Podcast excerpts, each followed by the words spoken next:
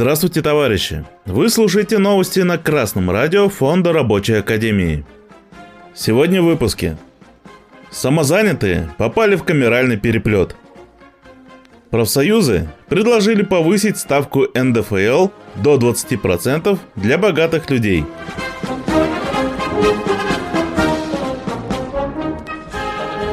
Для повышения эффективности камеральных проверок Федеральная налоговая служба направила в территориальные органы письмо, в котором перечислила основные признаки, указывающие на использование компаниями незаконной схемы снижения налоговой нагрузки с использованием самозанятых, сообщает РБК.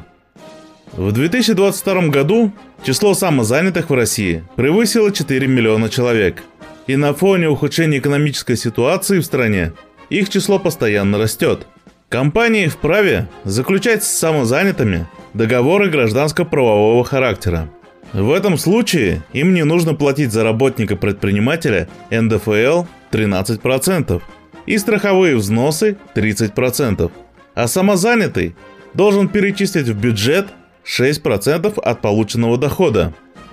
Подменять трудовые отношения работодателя и работника фиктивным договором с самозанятым – в целях налоговой экономии запрещено.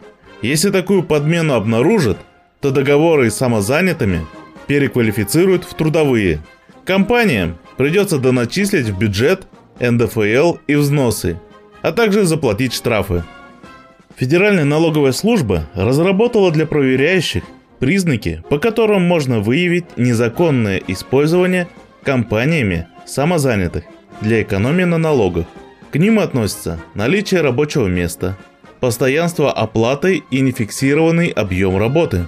Особенно наглядно на это указывает ситуация, когда условием заключения договора значится регистрация физического лица в качестве индивидуального предпринимателя. А при прекращении поступления средств от заказчика индивидуальный предприниматель останавливает деятельность и снимается с учета. В интересах трудящихся работать с официальным трудоустройством и с белой заработной платой. Так вы будете под защитой трудового законодательства Российской Федерации.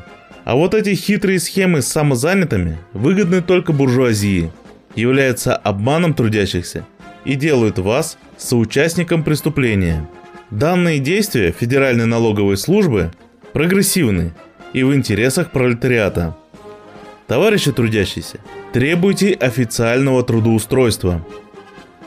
Forbes сообщает, что председатель Федерации независимых профсоюзов России Михаил Шмаков призвал поднять ставку налога на доходы физических лиц для богатых людей до 17-20%.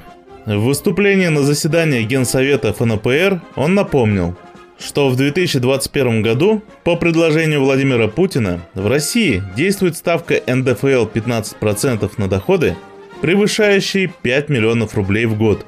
Теперь необходимо на этой шкале установить новое деление, новую риску, например, в 17-20% для доходов свыше 10-15 миллионов рублей в год и обнулить ставку для тех, кто имеет доходы в пределах МРОД, выразил уверенность Шмаков – тем не менее, в январе 2022 года первый зампред Комитета Госдумы по бюджету и налогам Михаил Щапов предложил установить 25% ставки НДФЛ для доходов свыше 10 миллионов рублей в год и до 40-50% для сверхдоходов.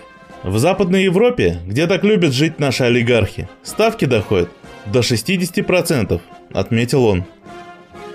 Прогрессивная шкала налогообложения – это норма для цивилизованных стран и в интересах трудящихся слоев населения. А потому предложение Михаила Щапова более передовое, чем у Шмакова. И мы это предложение всецело приветствуем и поддерживаем.